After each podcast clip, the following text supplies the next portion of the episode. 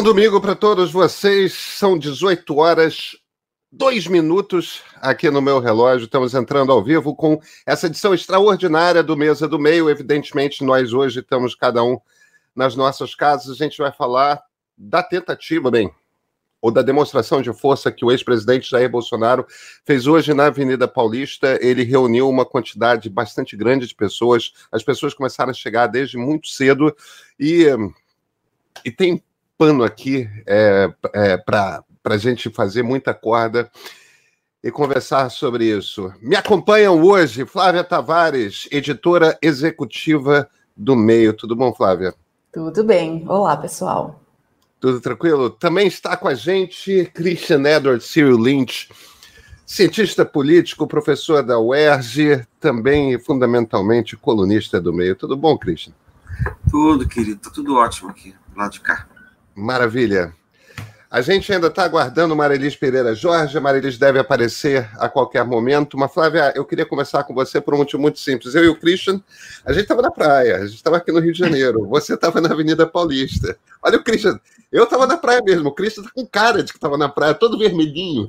Não, eu estava na Serra, estava em Araras. Tá certo. Flávia, você passou a tarde trabalhando. Você estava na Avenida Paulista. E aí, o que, que você viu? Vamos lá. É, eu cheguei a Paulista meio-dia e meia. Eu, meu plano era ir até um pouquinho mais tarde, mas conforme eu fui vendo uh, nas redes bolsonaristas os posts mostrando que o público já estava chegando, é, eu me adiantei aqui e fui.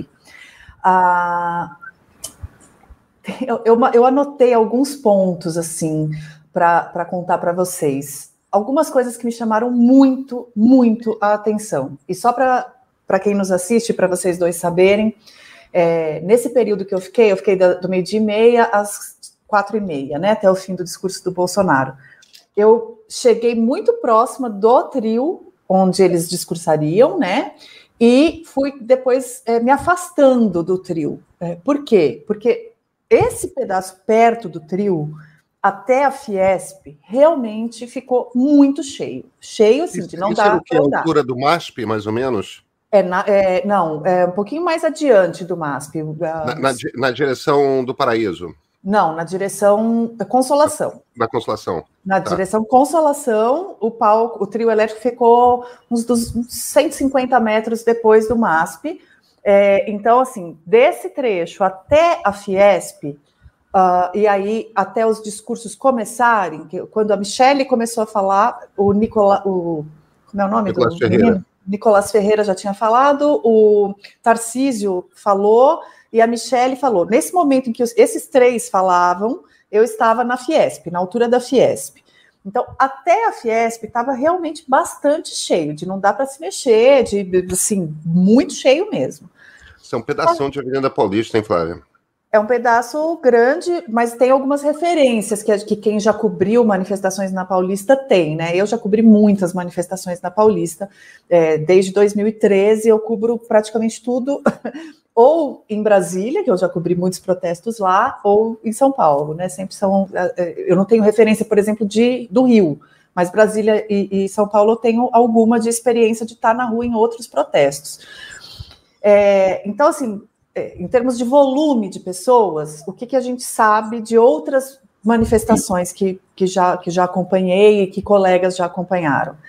Aqui, por exemplo, no 7 de setembro de 2021, eu não estava na Paulista, mas dois colegas meus que estavam me disseram que é, as paralelas da Paulista já eram era impossível transitar nas paralelas, não se chegava à Paulista coisa de uma hora antes do discurso famoso do Bolsonaro, em que ele falou que nunca seria preso, que não obedeceria mais o STF.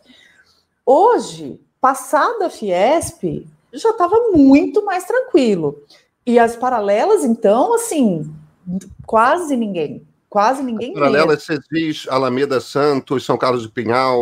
É, essas duas, exatamente essas duas. Então, tá. é, eu transitei ali, como eu estava narrando, né? É, depois dos discursos da, dos três, ali, conforme os três falavam, eu fui saindo justamente para ver a extensão né, do protesto. Eu, eu, eu acho, Flávia, que deixa eu só dar uma explicação um, um pouco para as pessoas, e você vai me corrigindo, que você é paulistano entre nós. uhum. para as pessoas que não conhecem São Paulo e se posicionar, a Avenida Paulista é muito larga, são três faixas de ida, três faixas de volta. Então, quando a gente está falando de esse são pedaço. Quatro contando a de ônibus. São quatro contando de ônibus. Então a gente está falando de um troço muito largo. Esse, esse trecho, pouco antes do MASP até a Fiesp, dá um terço de Paulista, dá quase, é. não dá metade da Paulista, mas dá um terço não da dá metade, é, é, eu acho que dá. É, é, dá um pouco menos que a metade da Paulista, uns 40% de repente da Avenida Paulista. Uhum. É, é, um pedaço muito extenso, é uma quantidade muito grande de, de, de terra. A, a, Avenida Paulista fica no alto do que, eles, que no, em São Paulo se chama Espigão, é um morro. Então, a, as duas avenidas paralelas já são é, em ladeiras meio que indo para baixo de um lado e do outro. A Flávia está descrevendo a, a, São Carlos do Pinhal, que, que fica do lado de Bela Vista, e a Alameda Santos, que fica do, do, lado, do lado dos Jardins, porque a Avenida Paulista também separa Sim. esses dois bairros, né? É, aí separa quatro bairros, né? A Consolação de um lado e a Genópolis, do outro Paraíso, aí de um lado e de outro Bela Vista e, e, e os Jardins. Em, em, no, no evento de 22 de, de, de, de 7 de setembro de 1921, que foi o maior evento do Bolsonaro. 2021. Exatamente, com o Bolsonaro presidente, o que ela está descrevendo é: não é que apenas a Paulista estava cheia, você não conseguia chegar na. Você não conseguia subir na direção da Paulista por conta dessas ruas completamente interditadas.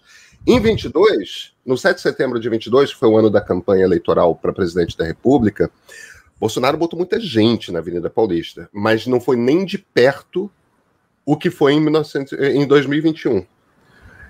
E você está descrevendo, pelo que eu estou entendendo, Flávio, uma coisa mais ou menos do tamanho do 7 de setembro de 2022 no olho. Que, é, que eu não fui, tá? Eu não fui em ah. 2022. Então, é, dos relatos que eu, que eu ouvi, e, e, enfim. O que eu posso te dizer é que, passando a Fiesp, é, não é que estava vazio. Quem, quem for testemunhar aí as imagens gravadas de drone, de helicóptero, vai ver que até o paraíso tinha gente. Só que aí já tinha muito mais buraco, já tinha muito, assim, dava para caminhar tranquilamente, para sentar no chão, para então assim, não era mais aquele, aquele, aquela multidão compacta, né, é, de forma alguma. Agora, mais do que é, o volume de pessoas, eu acho que tem dois pontos muito importantes para eu relatar aqui para vocês e para quem nos assiste é, que não tenha é, acompanhado por outros lugares, né, ou visto imagens de redes sociais e tal. O primeiro é que é, quem tem experiência de co cobrir protesto e faz isso de forma séria, sempre é muito cauteloso em fazer qualquer tipo de estimativa, né? Tanto em, em termos de volume, porque você está ali no chão, você não enxerga tudo, você enxerga muito mas não só é, em termos de quantidade, mas mesmo de perfil de público, porque você não consegue ver a integridade é, da variedade de quem está ali. Desta vez, eu não tenho nenhuma dúvida de quem era o público predominante. Ficou é, assim, ele estava muito gritante diante dos nossos olhos. E então assim, eu vou arriscar uma proporção guardando, mesmo sendo cautelosa, eu, tô me sentindo segura de fazer uma proporção, que é a de que, assim, sendo muito conservadora na estimativa, 5 entre 10 dos que estavam ali tinham mais de 60 anos. Era um público idoso, majoritariamente. Isso quer dizer que não tinha outros? Não tinha. Mas, assim, a segunda coisa que eu mais vi, além de idosos, eram famílias de pessoas mais jovens com crianças, sempre com a avó e o vô. Assim, quase, é, se não 100% das vezes, 80% das vezes, estava a vovó e o vovô, ou só a vovó, ou só o vovô ali, junto, no núcleo. E é, casais jovens sem filhos, ou o grupinho de jovens, olha, assim, muito menos, mas é, disparado menos. Então, é, ficou muito marcado, assim, ficou muito evidente quem era esse público que estava ali. E aí, isso, então, falando em termos de faixa etária. Agora, é, em termos de, de uh, identidades outras, né, que a gente possa uh, apontar, tinha muita camisa de exaltação ao agro, tinha é, muita gente, mas numa proporção menor que a do agro, com camuflagem ou qualquer coisa que remetesse a é, militari, né, militares, ou enfim, de, das diferentes forças, porque tinha coisa de esquadrilha da fumaça, da Força Aérea, tinha coisa da Marinha. Eu, eu as três forças estavam lá, mas. É, e tinha. E falando em termos raciais mesmo, né? Tinha. Engana-se quem acha que só tinha o branco é, clássico. É, mas também tinha poucos negros. Tinha, sim, os pardos estavam muito presentes, né? Tinha muita gente branca, classe média, muita, mas tinha gente, sim, uh, uh, que, que, você identifica que não é ali aquela elite paulistana é, é, tradicional, né? E é, a outra coisa que é, também me chamou a atenção, é, que eu, até deixa eu pegar minhas anotações aqui, é que, embora o Malafaia. Ah, tinha muita bandeira de Israel, muita bandeira de Israel. É, tanto a venda quanto as pessoas abraçadas. E aí eles fizeram, os vendedores, não sei se uh, espertamente ou se, como, se pautados, fizeram algumas, algumas adaptações ali de união da bandeira do Brasil com a bandeira de Israel, com o leão de Judá ali no meio, e aí isso até remete à Argentina, porque embora o leão de Judá seja algo né, específico da religião, é, o Javier Milei usa né, o leão também, então por um momento eu falei, não, é, eu até demorei um segundo para a ficha cair se era uma referência né, ao judaísmo ou é, ao, ao Milley. É, então, isso tinha também. Não tinha imprensa. Isso é uma coisa que eu queria muito pontuar com vocês, porque, e aí, conforme vocês vão debater aí depois desse meu relato, em outras manifestações, eu, eu já cobri tanto manifestações da esquerda quanto da direita e já tive medo de me identificar como jornalista em vários casos. É, hoje, não é que. Porque assim, a gente treina o olhar para enxergar o coleguinha, né? onde que está, é, onde está o caminhão da, da TV e tal. Eu não tenho um. Eu, eu não identifiquei um outro jornalista. Então, assim, se havia, estavam todos perfeitamente disfarçados. Uhum. Agora, também não vi caminhão de TV, não vi van de TV. E assim, nenhuma, nem da Record, nem nada. Então, é possível que, que eu só não tenha visto, que eles estivessem lá próximos, mas eu, nas quatro horas que eu passei lá, não identifiquei. Então, agora, tinha todo mundo fazendo live nas suas redes sociais do público. Então, é, por que, que eu estou apontando isso? Porque quem está se informando pela bolha vai estar tá bem abastecido, entre aspas, das informações dos seus pares. Isso vai ter. É, mas quem tiver, assim, uma expectativa de receber relatos da imprensa, eu não sei como é que isso vai chegar, porque eu não vi imprensa lá. Eu, eu, eu não vi também a cobertura dos canais. Eu não sei se eles cobriram só de maneira aérea e tal, né? Então, isso é uma coisa que me chamou a atenção estando lá embaixo. Também não vi nenhuma vez, em toda a extensão da Paulista, em todo o tempo que eu estive lá, nenhuma referência à palavra bolsonarismo, é, democracia. Não, não existe. Então, o Malafaia convocou falando que era em defesa do Estado democrático de direito, né? É, isso não esteve na pauta no chão ali. O que tinha era foi uma bolsofolia, era uma grande celebração do bolsonarismo. E aí eu já estou perto de encerrar aqui minha, a minha, o meu relato inicial, pelo menos. É, mas é só por, por que, que eu quero bater um pouco nessa tecla? Porque, inclusive, não havia qualquer menção, mas assim, nem de relance, a nenhum outro político do grupo.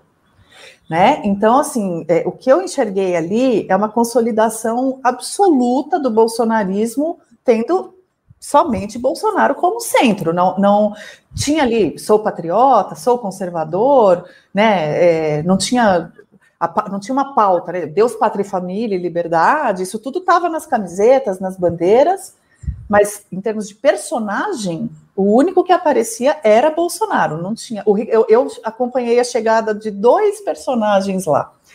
É, acidentalmente. O padre Kelson, Kelman, eu tô igual Kelman. a Soraya, é, ele chegou e assim, todo mundo é, achando engraçado, meio folclórico, mas assim, ninguém nem parou ele, né? E eu também testemunhei a chegada do é, Ricardo Salles.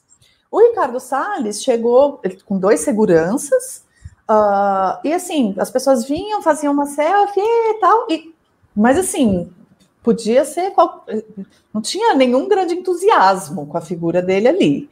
Né? Então, é, eu, eu realmente enxerguei ali uma coisa que. É, se o, se o, bolsonarismo enquanto força política, né? É, ele não tem um herdeiro claro ainda ali no, no, no público. É, no, o público, mesmo quando a Michelle discursou, as pessoas falavam, ah, Michelle, tal, linda ali, e, mas assim, nenhum grande entusiasmo.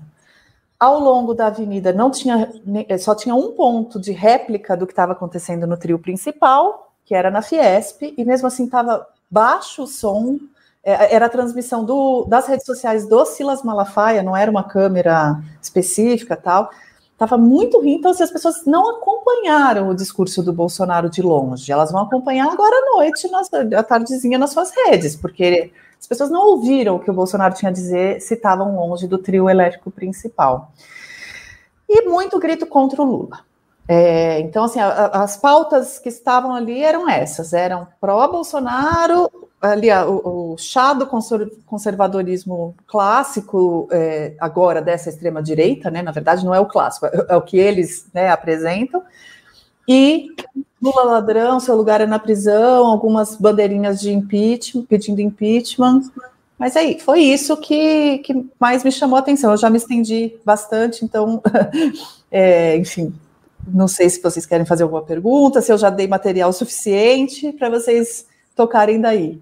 Eu, eu, na verdade, agora queria jogar para o Christian. É, qual foi a leitura que você fez, hein, Christian? Olha, é, a gente tem que. A minha análise é sempre baseada na, naquilo que o ator político quer produzir, quais são os efeitos que ele quer produzir. Jair Bolsonaro convocou esse ato mais ou menos duas semanas atrás com o objetivo de mobilizar a classe política, é, sobretudo, nem tanto a, a, a turma dele mesmo, né, mas mobilizar a classe política que se criou em torno dele, de certa maneira, né, mas também a direita não bolsonarista, para pressionar o Supremo Tribunal Federal de um lado, para mostrar uhum. força, de um lado, e de outro, para eventualmente começar a imaginar que seria necessário organizar ou promover uma anistia né, para que Bolsonaro e seu pessoal escapem da prisão. Esse, esses, esses eram os objetivos. Tá? Mostrar força. Né? O Bolsonaro sabe, ele confessou isso hoje, né, que ele é golpista né, que a defesa judicial dele não é. Não, não, não, não, é... Você, não você, não faz uma afirmação dessas e não explica o que, que você quer dizer. Afir... Confessou hoje que é golpista em que momento? Onde você viu isso? Não, quando ele disse que tinha minuta. Ele disse que tinha minuta, que a minuta passou por ele, mas aquilo não era golpe, porque golpe tem que ter tanque na rua. Estou querendo dizer que, do ponto de vista judicial, isso aí é um negócio complicado. Eu concordo com você, só queria. é, é. Era isso. Então, o que acontece? Esse era o objetivo dele. Então, eu acho que, de repente, mais importante para ele é quem está em cima do palanque do que quem está embaixo. Eu tenho a impressão hoje também que é, esses comícios, na verdade, viraram um pouco. sofreram um pouco, com a, com a, com a, né, tanto quando passaram a ser transmitidos pela televisão e depois pelas redes sociais. Né? Você não precisa estar lá para participar de alguma maneira. Né? Mas, seja como for, quando a gente olha os números do Bolsonaro na Paulista, é, são números é, em descenso de alguma maneira. Você comentou aqui, Pedro, que em, no, no, auge do golpismo do Bolsonaro, no golpismo que eu estou querendo dizer, da magia golpista, né? É, Bolsonaro, quando ele, é, ele, ele. teve esse momento auge do golpismo, que foi 7 de setembro de 2021, que você mencionou. Naquele dia, ele colocou 125 mil pessoas na Paulista. E parte do fascínio do Bolsonaro era a ideia que ele transmitia aos seus seguidores mais é, fiéis de que ele era uma espécie de personalidade ungida por Deus para liderar a família brasileira numa cruzada contra o comunismo e, e, que ele, como alguém escolhido de Deus, era capaz de, como no Velho Testamento e no Novo, promover milagres. E o milagre é o golpe de Estado. Ou seja, que você tem o poder de desencadear o golpe de Estado. E, não sei se vocês vão lembrar, mas o contexto de 7 de setembro de 21 foi exatamente esse. Que ele juntou 125 mil. E foi naquele dia também que, ele, que essa, essa magia quebrou. Quebrou porque no dia seguinte é, é, os insultos que ele dirigiu ao Supremo Tribunal Federal suscitaram a possibilidade né, de impeachment dele no dia seguinte, e aí ele entrou em pânico, pediu desculpa, chamou o Temer, deu para trás e entregou o governo para o Centrão. Ali teve um. O espelho quebrou. Tá? Dessa, dessa magia bolsonarista. Não estou dizendo que ele perde necessariamente eleitores, mas essa crença de que ele sozinho seria capaz de. Né, essa crença miraculosa se quebrou. E aí, no ano seguinte, é, ele colocou 35 mil pessoas da Paulista, que foi um pouco mais que ele botou esse ano. Então, por esse ângulo também, não me parece um grande feito para um político cujo objetivo é mobilizar, enfim, as pessoas acreditarem que ele tem um grande poder e impressionar o Supremo Tribunal Federal e impressionar, repito, menos quem estava no palanque do que quem estava fora dele. Vamos dar nome aos bois? Arthur Lira, né, e, e Rodrigo Pacheco. Né? São, são essas pessoas que podem se mexer do ponto de vista institucional, né, para dizer realmente o bicho vai pegar se, se esse processo continuar, se, se Bolsonaro for, for é, é, denunciado né, né, pelo Ministério Público, se ele for preso. Né? Então, eu acho que somando tudo, o saldo é modesto. Né? Ele não colocou uma quantidade eh, razoável, assim, 50 mil pessoas, eu já tinha imaginado que ia ser difícil, porque você repetir fora do poder o último número que você colocou, que era 35, não é, não é muito fácil. Né? Né? É, em, em, cima do palanque, os governadores que foram também não me. A impressão que eu tenho, como eu já disse no último mesa do meio, é que eles estavam lá fazendo a visitinha da saúde. Batendo lá, eles estão querendo que o homem ponha o nome deles no testamento eleitoral. Tá? Eu acho que mesmo se tivesse dado, se eles soubessem que ia dar 5 mil, eles iam do mesmo jeito. Eles vão, eles vão convocados, eles têm que ir, porque eles são. Eles estão disputando os, o espólio eleitoral do, do, Bolsonaro. Eu acho que o saldo é esse, cara. Não tem muita. Não tem muito além disso, né? E só, uma observaçãozinha última sobre o que a, a, a, Flávia falou a respeito da, da, ausência da palavra democracia. Né, que é o fato de que é, essa é a brincadeira, todo comício reacionário é golpista. então, para eles, democracia é incompatível com a Constituição atual. Né? O Bolsonaro ele disse que é, só, era, só seria golpe se tivesse tanque na rua, mas a gente sabe que só, teve, não, só não teve tanque porque ele não convenceu o outro comando a descer com os tanques. Né? Depois ele diz que é impossível dar golpe invocando a Constituição. Eu não vou nem falar do ponto de vista histórico, porque quase todos os golpes do século XX foram dados em nome da Constituição. Mas é, o fato é que, na teoria reacionária, na doutrina reacionária, o Bolsonaro é que é o supremo intérprete da Constituição. E os golpistas eram o Supremo Tribunal e o, e o, e o Supremo e o Superior Tribunal Eleitoral. Entendeu? Então, assim, não tem como você falar em democracia sem você cair no golpismo ali lá dentro. É por isso que é uma palavra complicada, porque a democracia é a democracia que é só para eles, é só para o conjunto de, de, homens de bem do Brasil, com exclusão de todos os outros, e com o Bolsonaro interpretando a Constituição no lugar dos demais, né? Falei também para Chuchu. Antes de. Deixa só gente. Maria, eu vou pedir para você rodar esse trecho do discurso do Bolsonaro, que aparentemente é o trecho mais chave para todos assistirmos. Aí, imediatamente depois, a palavra é sua, Marilis. Fora isso, por que me, continuam me acusando de um golpe? Agora, o golpe é porque tem uma minuta de um decreto de estado de defesa. Golpe usando a Constituição? Tenham a santa paciência. Golpe usando a Constituição. Deixo claro que estado de, de, de sítio começa com o presidente da República convocando os conselhos da República e da Defesa. Isso foi feito? Não! Apesar de não ser golpe, o estado de sítio não foi convocado.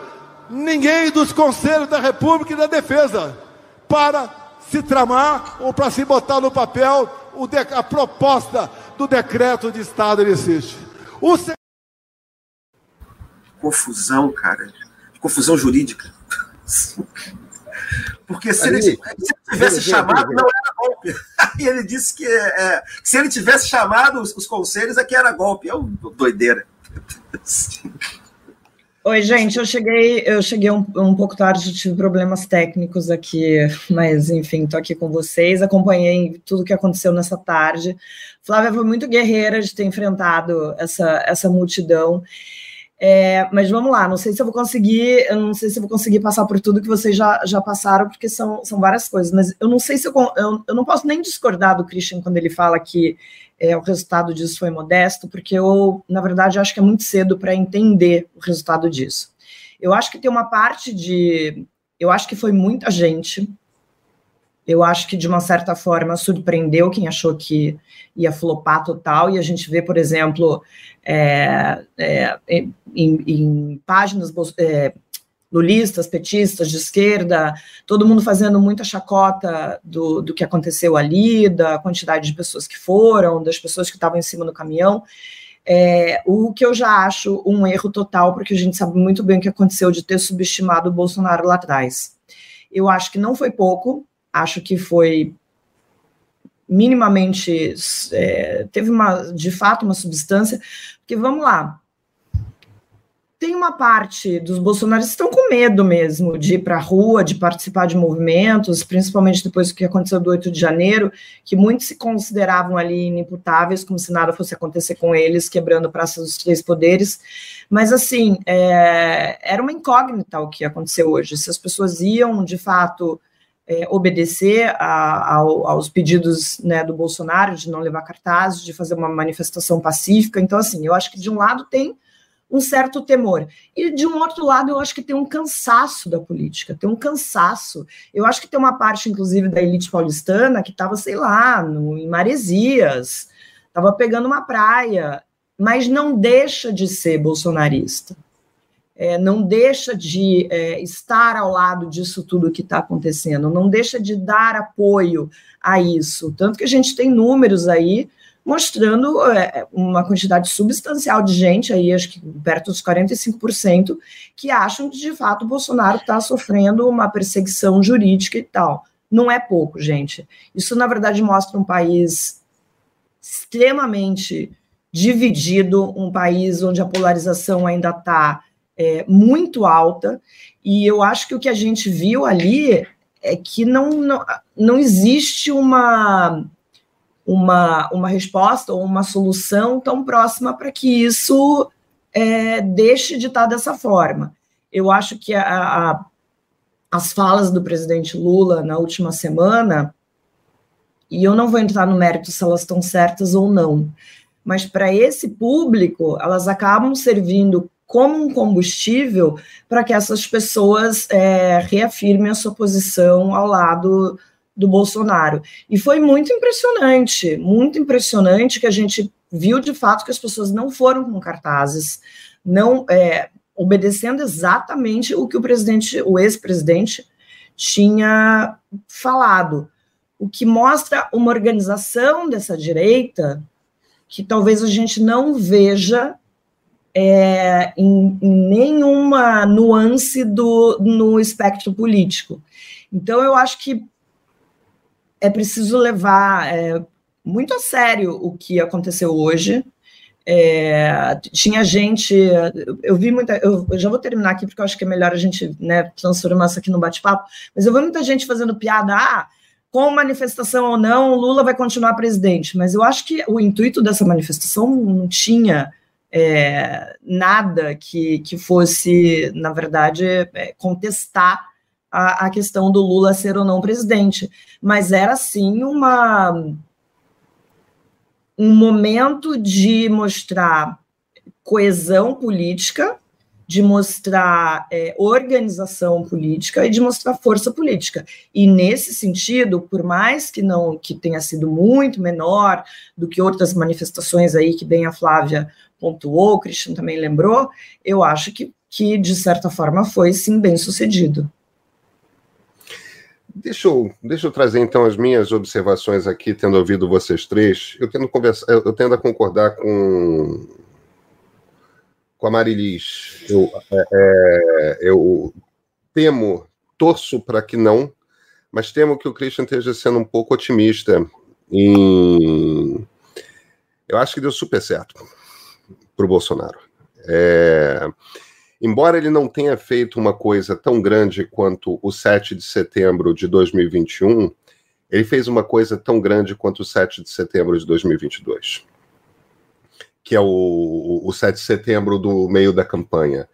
Talvez ele não tenha mostrado que ele tem tanta capacidade de juntar gente quanto ele tinha quando ele estava no auge desse golpismo bolsonarista, e, e, e, nisso eu acho que o Christian descreveu muito bem, mas ele mostrou com clareza que ele não perdeu um pingo da capacidade de juntar gente que ele tinha na, na campanha dele para presidente no ano passado. Ele é claramente o líder. A gente estava conversando sobre isso na, na, na, semana passada no Mesa do Meio. Ele claramente é o líder da oposição e ele é uma coisa única no Brasil da nova república.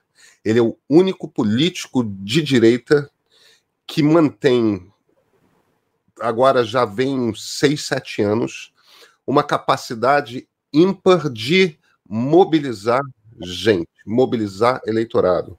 O dono do eleitorado da direita no Brasil é Jair Bolsonaro. Ele sendo elegível, ele não sendo elegível, ele deixa isso muito claro e, e, ele deixa tudo quanto é político do centrão, tudo quanto é político é, de direita, meio que numa sinuca de bico, porque sem Bolsonaro você não chega ao poder, não pela direita. É, o, o, Bolsonaro, na história da nova república, eu, eu, eu acho uma pena, porque eu acho que. É, o, o, eu acho que Fernando Henrique Cardoso foi um dos grandes presidentes da história do Brasil, Fernando Henrique nunca foi um cara, e nem, nem, nem estou descrevendo o Fernando Henrique como de direita, porque apesar de muita gente da esquerda dizer isso na época, nunca foi. É, isso posto, o único outro líder na história da nova república, além do Lula, que tem esse poder de mobilização popular é Jair Bolsonaro. E ele continua tendo, esse troço não foi embora, ele tem o dom. Ele tem isso, ele demonstrou que ele não perdeu isso. Eu queria fazer uma segunda observação antes de jogar para a roda. Pedro, deixa eu só Diga. fazer uma observação nisso de você, essa coisa de você falar, essa capacidade dele. Em uma live só, que era onde eu estava acompanhando tudo que estava acontecendo, tinha 200 mil pessoas. É. Então, assim, você pode não ter esse número fisicamente. É, é uma coisa que o Lula não consegue fazer na internet, né? Ele não consegue fazer essas lives gigantes. Eu acho que em alguns momentos o Lula até conseguiu fazer, mas, por exemplo, hoje, talvez se o Lula entre para fazer uma live falando sobre qualquer questão, isso não vai acontecer. Estou falando de uma só, mas enfim, não, desculpa te interromper, queria só trazer isso, porque eu acho que esse número, a gente ficar às vezes analisando muito o, o número de pessoas na Paulista, é, foge muito do, da realidade de um país inteiro. A, a, segunda observação que eu queria fazer é o seguinte. Gente, Michele Bolsonaro é extraordinária. Ela é. é, é ela discursa bem pra cacete. Ela comove. É claro que a linguagem dela é completamente linguagem de templo evangélico. Completamente.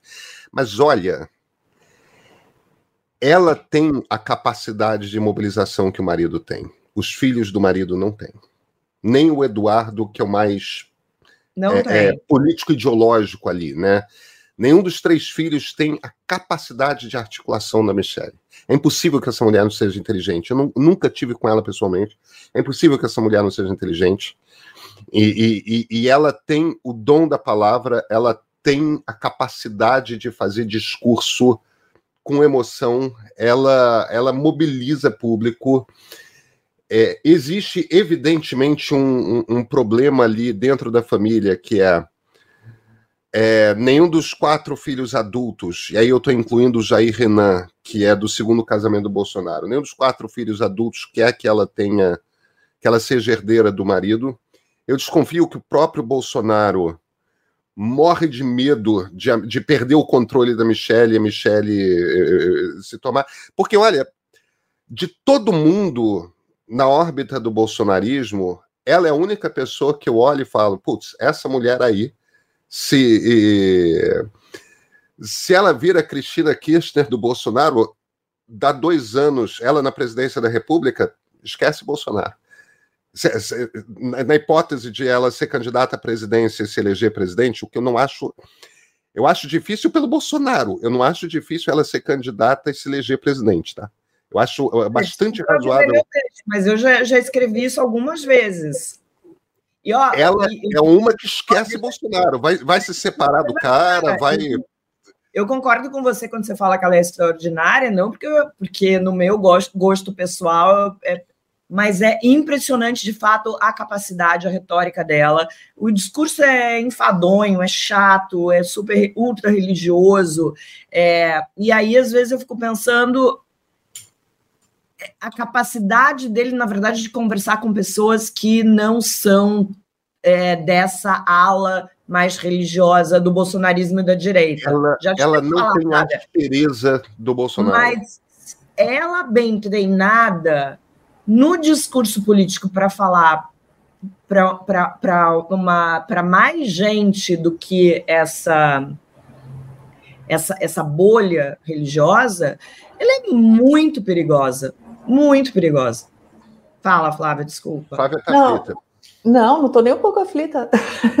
Mas eu, do que eu, eu, eu me surpreendi, porque eu estava com alguma expectativa com o discurso do Malafaia e o dela, né? Eu não ouvi os discursos, porque eu não, onde eu estava ali perto da Fiesp, é, como eu falei, eles, eu não sei se por subestimar o público ou por desorganização ou por que razão, não havia pontos de, de retransmissão. Eles são super incompetentes, a gente já viu isso, por isso que a gente é, não virou uma ditadura. É, não eu, tem... tenho, eu, tenho, eu tenho uma tese aqui que eu fui construindo ouvindo Calma. você, Flávia, desculpa, só rapidinho.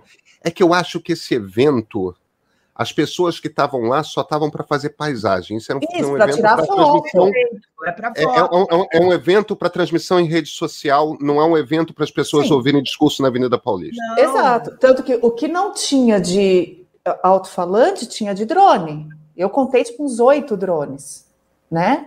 É, e o helicóptero da polícia, quando passava, as pessoas enlouqueciam. Não sei se tinha um segundo helicóptero lá que eu acho que não era da Globo é, porque, embora eles xingassem de globalista, eu não consegui enxergar nenhum, nenhum símbolo é, da Globo, não.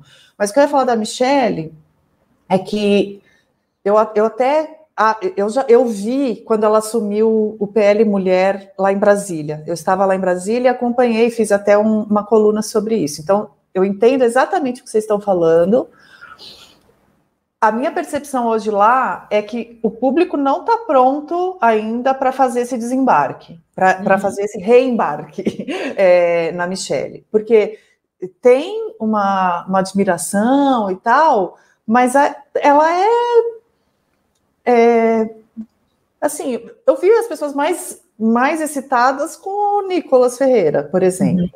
É, eu não sei se isso possivelmente passa por machismo, inclusive, né? Por, é uma, é, os conservadores são declaradamente, eu até vou, não vou usar essa palavra, né? As pessoas da extrema direita são declaradamente, né? É, mais patriarcais, por assim dizer. Então, é, acho que a resistência a ela pode passar um pouco por aí.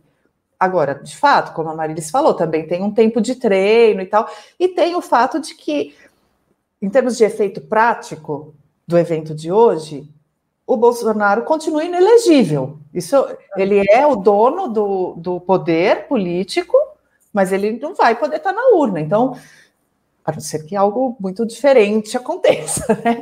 Então, de fato, ele vai ter que encontrar alguém para representá-lo na próxima eleição presidencial, né?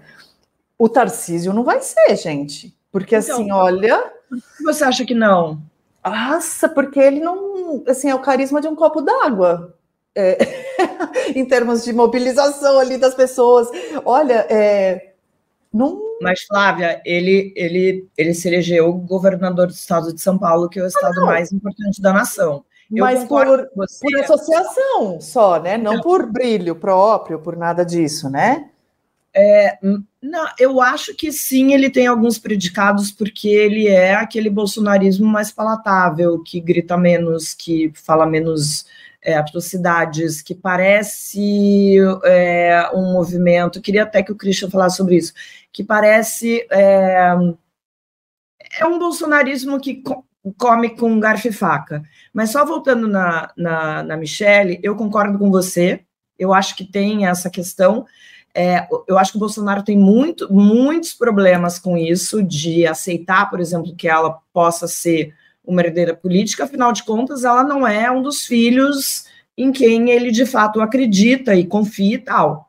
É, muito, assim, as, as fofocas que rolam, as informações, é que esse casamento, na verdade, só se mantém por questões políticas mesmo.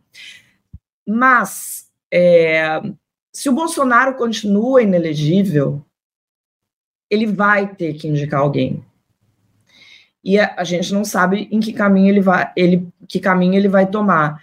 Mas assim, hoje, inclusive a presença dessas pessoas, a própria Michelle, que, que não apareceu durante a primeira campanha, que durante o, sei lá, os dois, três primeiros anos do governo teve uma atuação super é, discreta e começou a aparecer no último ano. Então, assim, Michele, Tarcísio, Zema, o Nicolas eu nem digo porque o Nicolas é esse, bolso, esse, bolso, esse bolsonarista que defende e se criou no bolsonarismo, virou o deputado mais votado no país por conta do bolsonarismo, pelas pautas que ele levanta e do jeito que ele defende Jair Bolsonaro, mas muita gente estava lá já de olho é, nessas migalhas que vão sobrar na hora que Deixa eu só fazer uma de que, só tô, tô, terminando, na hora que se derem tá. conta de que Bolsonaro não é mais a pessoa que vai estar lá em 2026.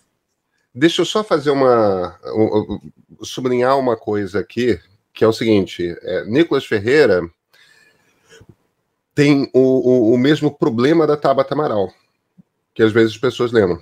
O Nicolas não tem 35 anos, ele tem 27. Ah, não, não, mas eu não estou falando ele como claro. candidato a presidente agora em 2025. Claro, eu só, eu só, tô, eu só tô lembrando que você só pode ser presidente da República e ministro do Supremo Tribunal Federal ou e senador anos. da República a partir dos 35 anos. Uhum. Você não precisa ter 35 quando você é, é, é eleito. Você precisa ter 35 na data da posse. É, a nota de corte é essa. Se eu não me engano, é essa a regra. O Christian talvez saiba, mas se eu não me engano, é isso. É, na data da posse, você tem que ter 35 anos. O Nicolas tem 27. Ele não é candidato a, a presidente nessa, nessa próxima. Christian, você está ouvindo atento aí todo mundo? Opa, apertei o botão errado. Gente, eu acho o seguinte: é é, eu volto a repetir um ponto aqui. Eu, eu, que Bolsonaro tivesse todas essas coisas, qualidades, que juntasse 30 mil pessoas, etc, etc, etc, eu acho que isso não é uma novidade. Eu nunca acho que ele tivesse perdido essa capacidade, porque isso aí é um negócio de antipetismo. Então ele pode, em vez de reunir 125, reunir 30, mas ele não perde muito apoio. Né? Ele deve ter aí, perdeu algum aí, de um ano para cá, comparado ao quantitativo de votos que ele teve na eleição. Né? Estou imaginando assim, se a popularidade do Lula sobe, a dele tem que cair um pouco, a do Lula subiu um pouco. Né? Mas assim, eu volto a repetir o ponto. É... Ele aumentou a força dele junto à, Lira e a esse centrão não bolsonarista, no Senado na Câmara? É, haverá mais chances amanhã ou ao longo da semana de se propor o impeachment de um ministro do Supremo Tribunal Federal? Aumentaram as chances de você passar uma lei é, que submeta ao Senado Federal é, as decisões de controle de constitucionalidade? Entendeu? É, aumentaram as chances de alguém apresentar um projeto amanhã é, no Congresso Nacional oferecendo uma anistia? Quer dizer, é, porque no fundo é isso, é disso que se trata não é está mais forte ou mais fraco. Esse, o, é, o objetivo era esse. Né? E eu tenho as minhas dúvidas também de um outro ângulo. Eu não sei se interessa ao Centrão se queimar por Bolsonaro.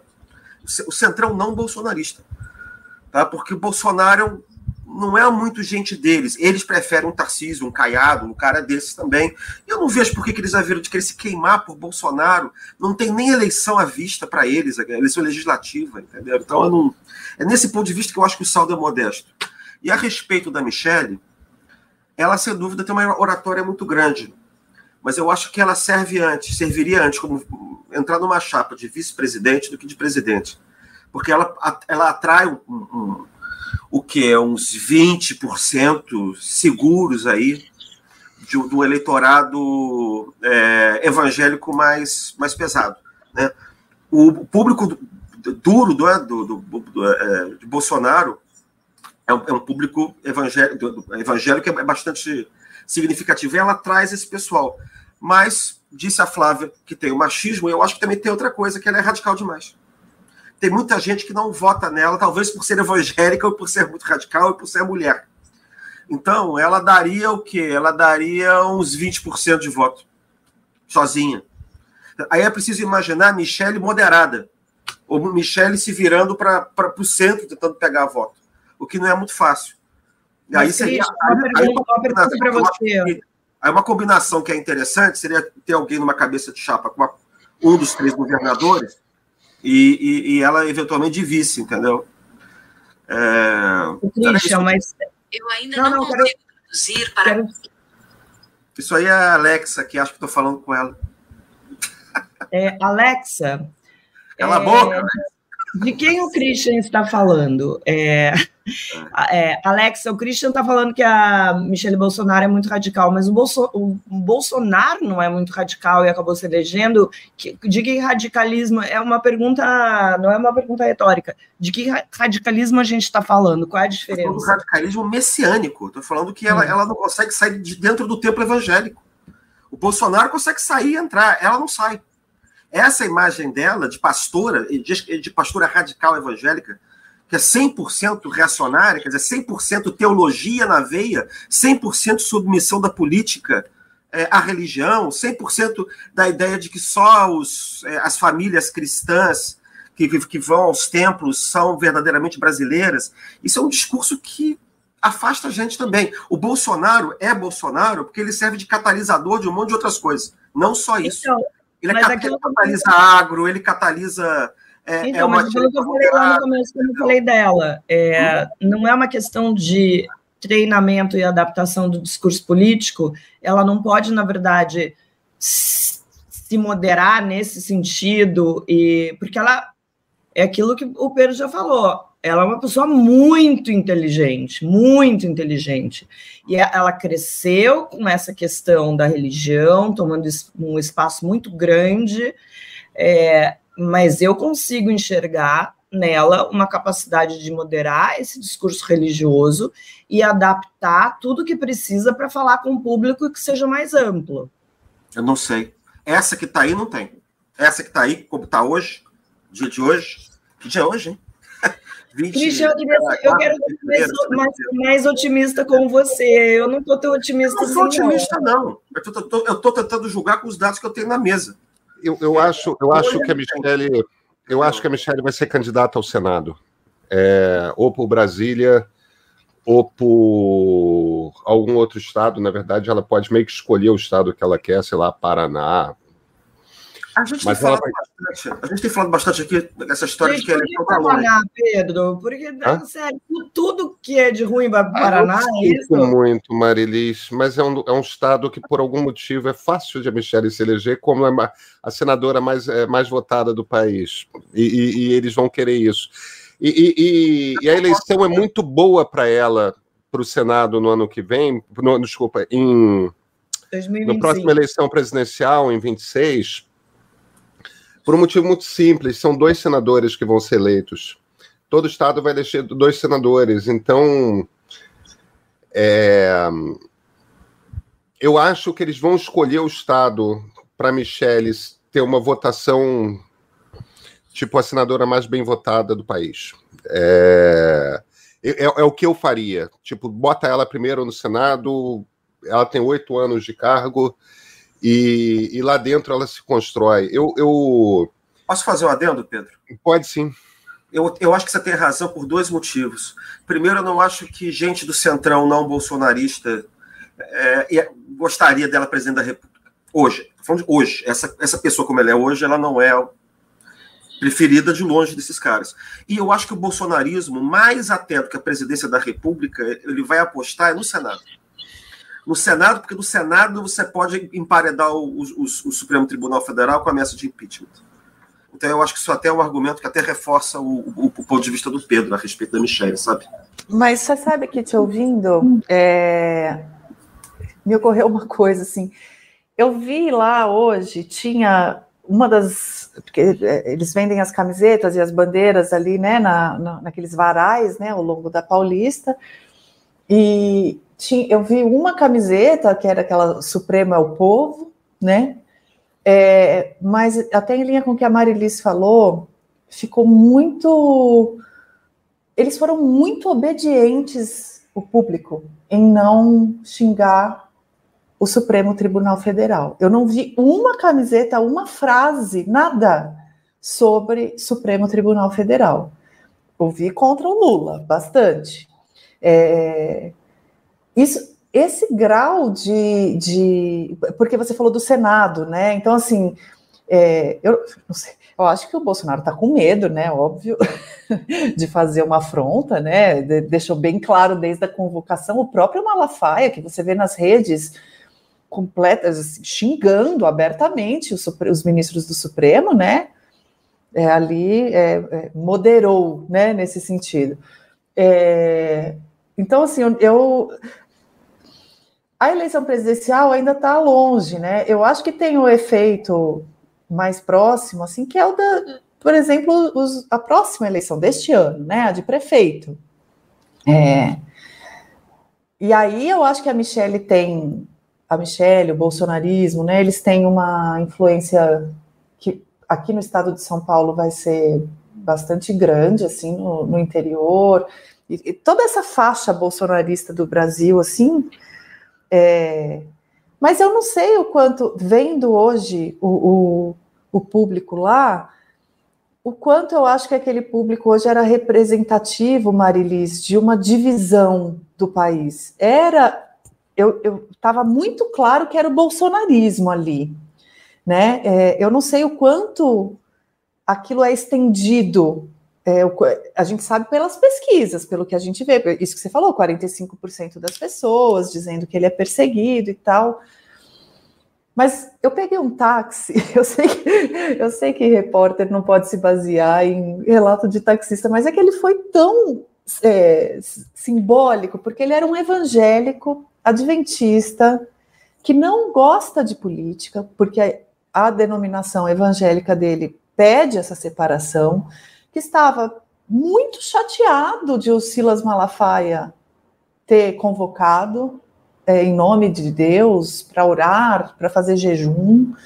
É, então, assim, eu, eu acho que. É, mas, mas Flávia, isso é muito discurso de adventista, tá?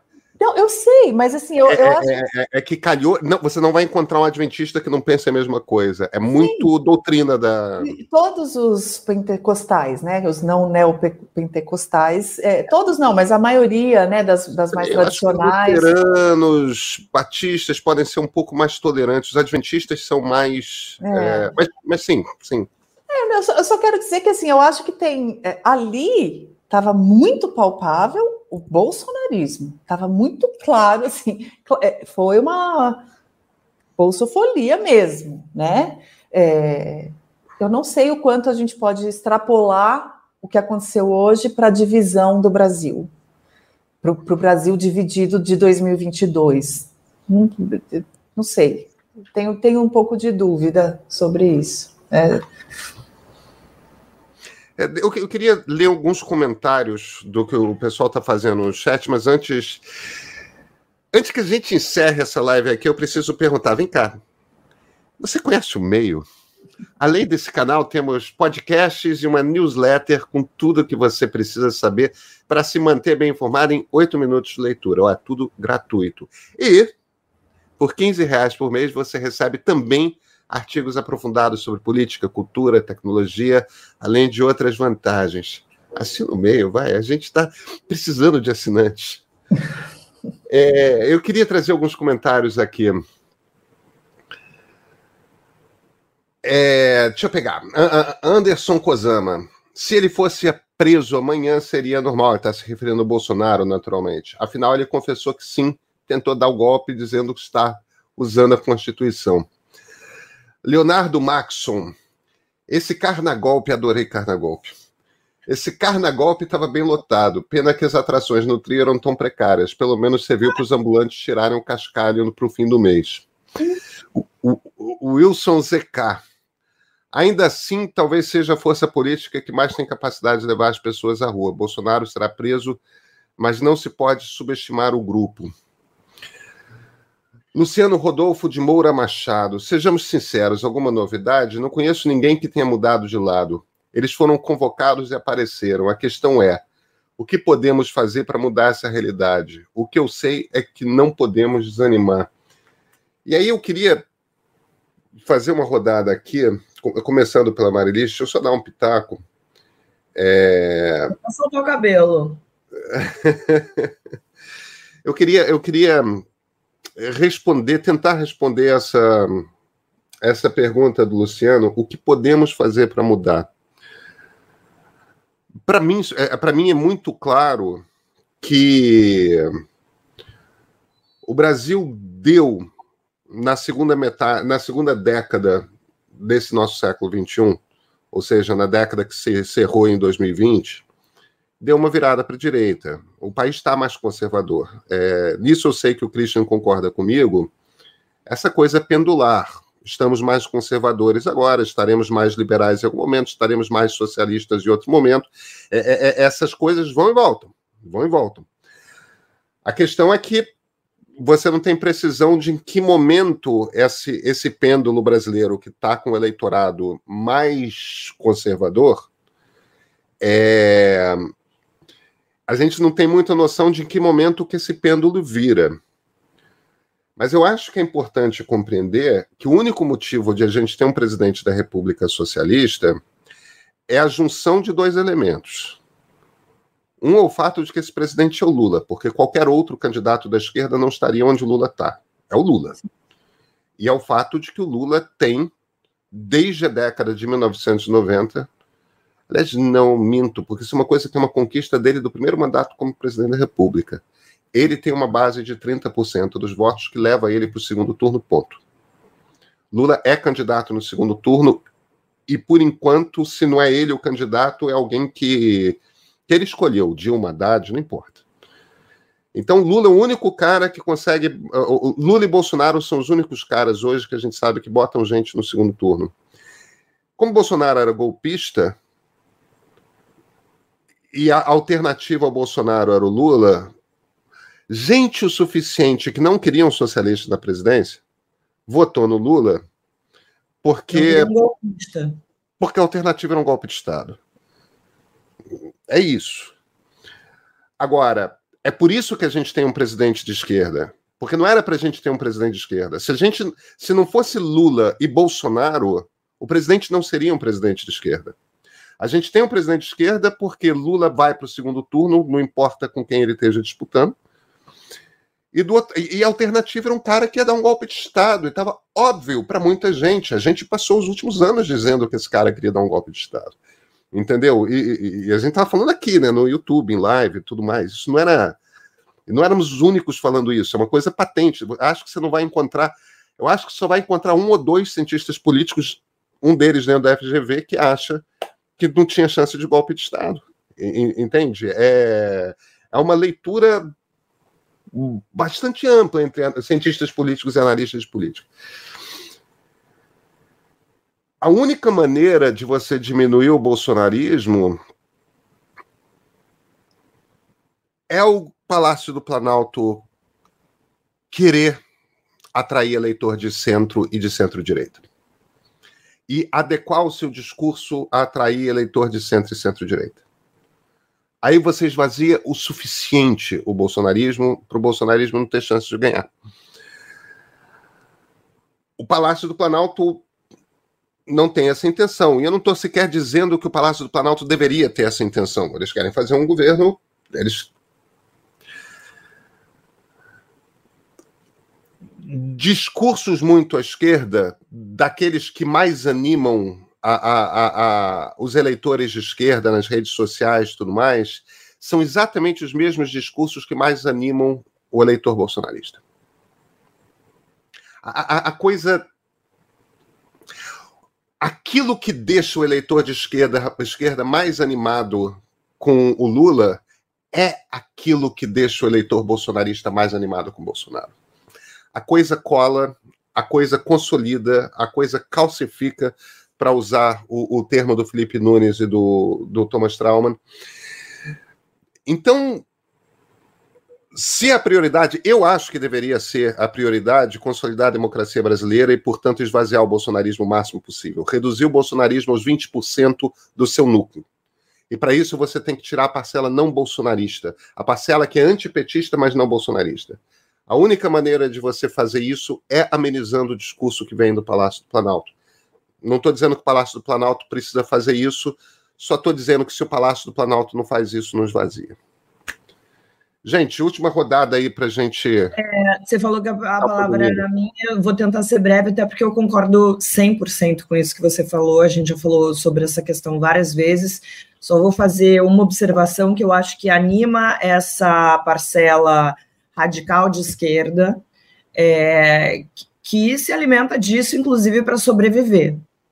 É, e esses esses, esses, esses extremos opostos acabam se alimentando dessa forma. É, só que o que a gente tem visto, Pedro, é exatamente o contrário do que você falou que seria o ideal. A gente tem visto não só o discurso do Planalto, o discurso do Lula, e principalmente desse, desse eleitorado, desse militante que é mais é, próximo, mais aguerrido, que acompanha o governo, que está sempre ali, que dá razão para tudo que o Lula fala, é, apostando num discurso de que o Lula se elegeu só com a esquerda, de que o Lula não precisa de eleitores que pensem diferente disso. A gente tem visto isso durante esse ano todo, e eu acho que isso está escalando. Eu acho que está ficando cada vez pior. É, as pessoas que não são Bolsonar, que são antipetistas, mas que não são bolsonaristas, mas que votaram no Lula nessa última eleição, estão começando a ficar acuadas, estão começando a ficar de saco cheio, estão começando a ficar cansadas, e a gente não sabe qual vai ser o resultado disso lá na frente. Porque se em 2022 existia a ameaça de um golpe de Estado com um cara completamente destemperado, despreparado, é, ignorante, que deu, enfim, todas as. deu todos os exemplos é, de atitudes que mostram que o cara estava simplesmente mais preocupado é, em proteger a sua família, em e não governar o país, é, não necessariamente a gente vai ter uma pessoa com essas características na próxima eleição. Aí eu discordo da Flávia. Eu acho, por exemplo, que o Tarcísio, desse jeito manso dele, entendeu? Que não fala alto, que não peita ninguém, que não fala absurdos, ou fala absurdos de um jeito tão é, baixo que as pessoas nem entendem que ele está falando absurdos que é que esse antipetismo vai acabar crescendo e as pessoas vão engolir seco e não vão votar no Lula ou em quer que, ou em quer que seja, enfim, candidato que o Lula tenha colocado por aí. Flávia, você quer tocar? É... Eu tem uma coisa que eu acho que a gente não pode esquecer, que o bolsonarismo tinha em 2022 e não vai ter em 2026, é, e que teve muita gente que votou no Bolsonaro por causa disso, que é a máquina. Então, vocês estão falando de um público que sim existe, é, que, né, de, de pessoas que entenderam a ameaça que era o bolsonarismo e optaram por votar no Lula, mesmo sendo anti-lulistas. Mas teve uma, uma quantidade bem importante de pessoas que votou é, ainda em Bolsonaro por conta do rumbo que ele promoveu para botar dinheiro no bolso dessas pessoas. E isso é, então assim, eu não sei em que eu não tenho números, dados concretos para fazer a proporção de desses pedaços de pessoas que votaram em seus candidatos por razões que não ideológicas, né? É, mas eu acho que isso vai mudar um pouco o cenário para a eleição de 2026, principalmente se a economia reagir, como vem reagindo em algumas frentes, em outras não, né? Mas, enfim, a, a carinha que vai ter a economia até 2026, eu acho que vai ter um peso eleitoral bastante importante. Então, tem um pedaço desse público que vocês estão falando, né? Das pessoas que é, não, vamos, tá bom, vamos votar no Lula para não eleger o Bolsonaro, para não deixar o Bolsonaro ganhar. Mas teve muita gente que falou: não, vou votar no Bolsonaro porque ele me deu Auxílio Brasil, ou porque me deu aqui a gasolina que eu precisava para o meu Uber, e, e, vamos que vamos. Então, e que o jogo, né, para essas pessoas vai ter mudado, vai ter virado, né? Pode ter virado, não sei se vai, mas pode ter.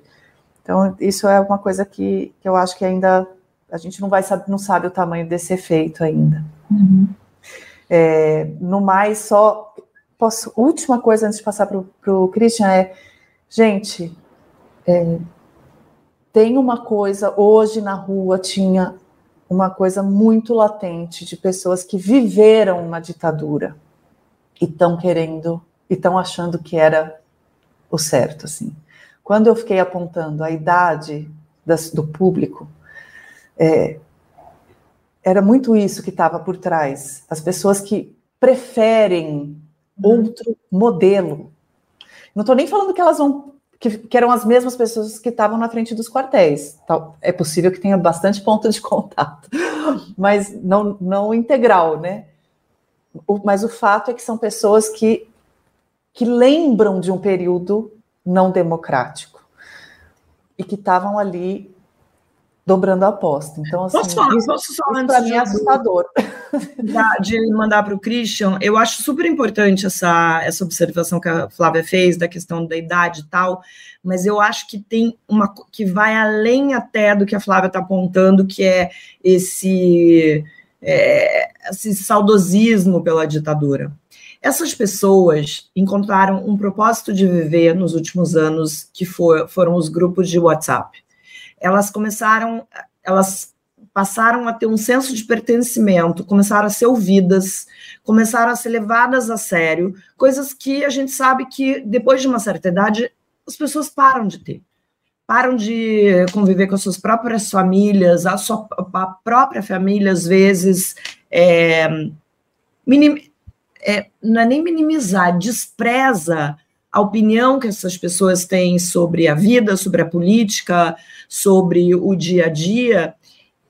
E nos últimos anos, essas pessoas encontraram é, não só eco para o que elas pensavam, que daí tem a coisa, tem a ver com a coisa da ditadura que você falou, Flávia, mas elas encontraram gente respondendo a isso, dando importância ao que elas é, falam, tanto que a gente viu muita gente sendo presa no 8 de janeiro gente idosa, gente mais velha, gente, entendeu, sendo apreendida, não presa, sendo apreendida, é, com uma idade que você fala, por que, que essas pessoas se colocaram dessa forma?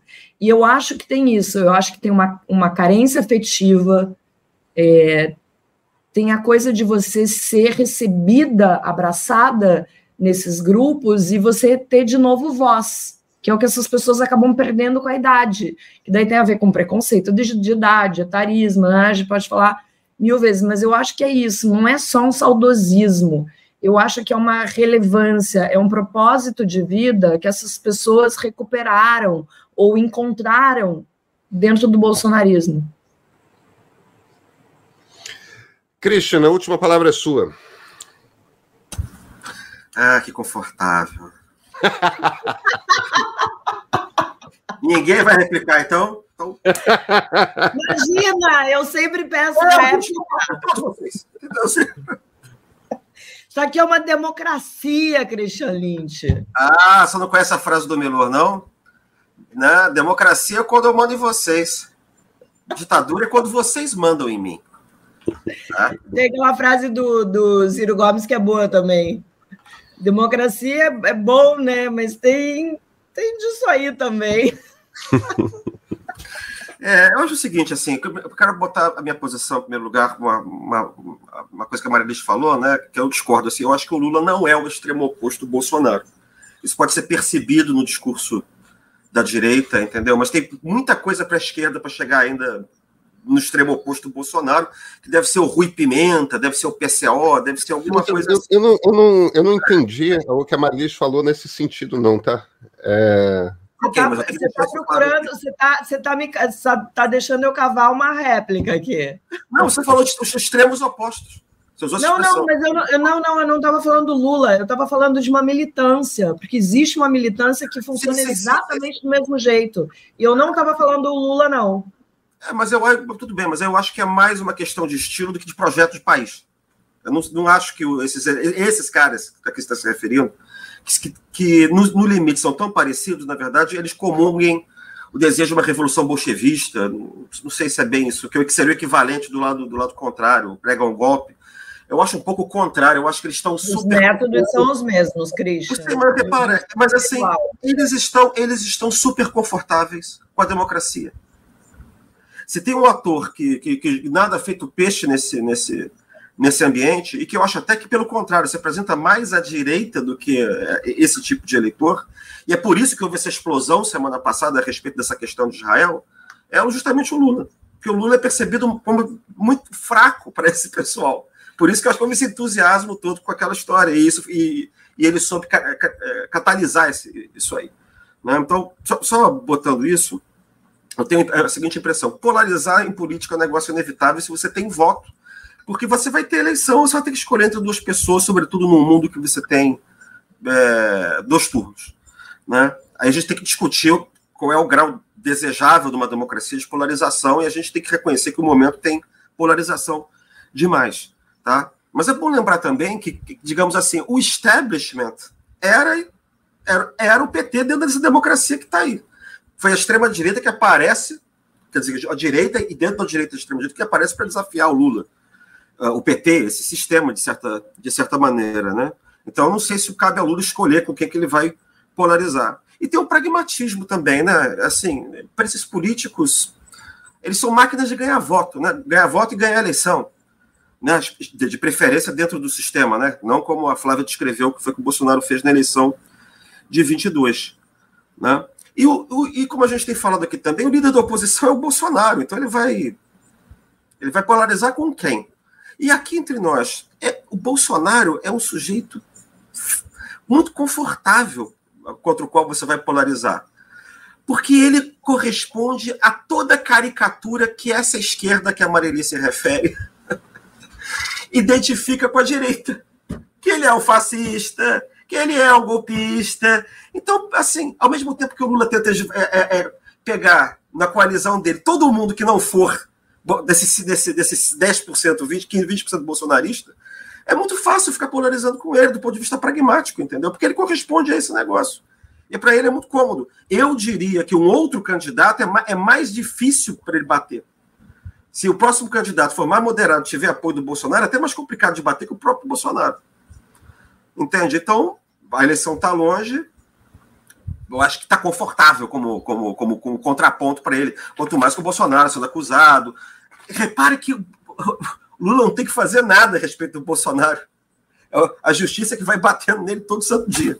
Até nisso eu acho que está confortável, entendeu? É, mas sabe, isso é uma coisa engraçada. É, isso é só uma observação curta para o público do Bolsonaro, eles não percebem que, que a, o judiciário e o executivo são coisas distintas. que, que, a ação toda do Supremo não tem nada a ver com o presidente da República. Perfeito. É, o Lula só está deixando. É, não, não existe essa percepção. A coisa é percebida como um conjunto persecutório, né? Tanto que o discurso do Bolsonaro hoje foi todo de vitimização, né? É, não, e, e todos estão contra. É um discurso de martírio. Eles são os cristãos ah, os primeiros cristãos lá da época romana que eram perseguidos pelos, pagão, pelos pagãos. Então é um conglomerado, é uma conspiração. É a Globo, é a gente, é todo mundo. Gente, é eu acho que a gente não pode subestimar essa questão, por exemplo, que o Pedro colocou agora. É, eu tenho, por exemplo, um, um amigo que não é bolsonarista, mas é antipetista. E ele tem exatamente essa sensação de que é uma perseguição. Ele detesta o Bolsonaro, acha o Bolsonaro um, um, idiota tal, mas ele tem essa percepção de que é uma perseguição e que executivo e legislativo estão agindo juntos. Então, isso a gente não pode simplesmente ignorar, achar que ah, coisa de gente idiota. Não, não é. É uma percepção real que milhares de pessoas têm. Eu acho Qual que é o importante mesmo. Eu acho isso importante. Mas eu acho que o que, o que pega mais é, é, para o judiciário não é nem isso que ele faz, pega para o judiciário. Por exemplo, o Dino, isso nada a ver com o assunto assim, ele não deu regabofe agora que ele tomou posse. Não é porque é o Dino, não. Enfim, chegou um ministro supremo que não dá regabofe. É o ministro que fica dando entrevistas imensas na mídia, é, dando as opiniões dele sobre política. Eu acho que é isso que torna. Que, que dá essa sensação de politização do judiciário, entendeu? Isso era uma coisa que. Porque você deixar de, de sei lá, prender os, os culpados, prender golpistas, isso não tem jeito. Embora seja isso que eles querem, né? Eles querem intimidar o judiciário com esse tipo de ação que aconteceu hoje e tal. Né? Mas isso não tem jeito, assim. Você tem que cumprir, tem que cumprir a lei.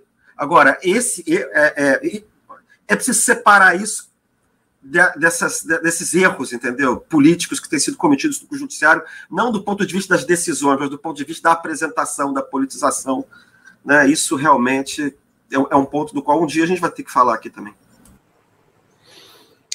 Gente, eu quero, principalmente, todo mundo que está nos assistindo agora, eu eu tive de pedir para Christian Marilis e, e, principalmente a Flávia, que ainda por cima teve que sair de casa e para a Avenida Paulista pegar a multidão e tudo mais, eu tive que pedir aos três para trabalharem no domingo é, e, e, vocês vieram, eu agradeço muitíssimo a presença de vocês. Acho que foi importante a gente ter essa conversa.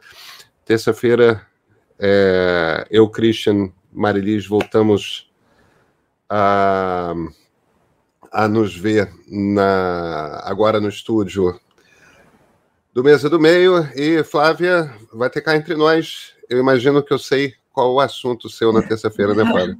Olha, o, o Brasil costuma nos surpreender num ciclo de 24 horas, assim, de forma sistemática, né?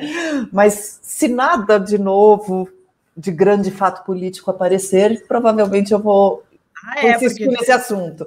Porque certamente segunda-feira pode acontecer alguma coisa. Aliás, até terça-feira, na hora que você. Isso acontece muito comigo, Flávia Estou aqui escrevendo roteiro da coluna de, de, de tédio, a gente não morre mesmo. Aí estou escrevendo um negócio aí mando o título, faço a foto. Aí daqui a pouco eu vou assim, preciso mudar o título, porque daí o negócio vai para o outro lado. Mas, ó, Pedro, eu vou propor ao Christian a Revolução do Proletariado na terça-feira. Opa, então vamos lá. Nem existe mais proletariado. Mas tudo bem. Cristina, assim o Jones Manuel vai te cancelar, não faça isso. Não, tem trabalhadores precarizados e tal, mas aquele proletariado lá não tem mais, não. Gente, vamos curtir o fim de domingo, né? Vamos, Ó, vamos. vocês que ficam, muito obrigado. Tchau. Eu vou imitar.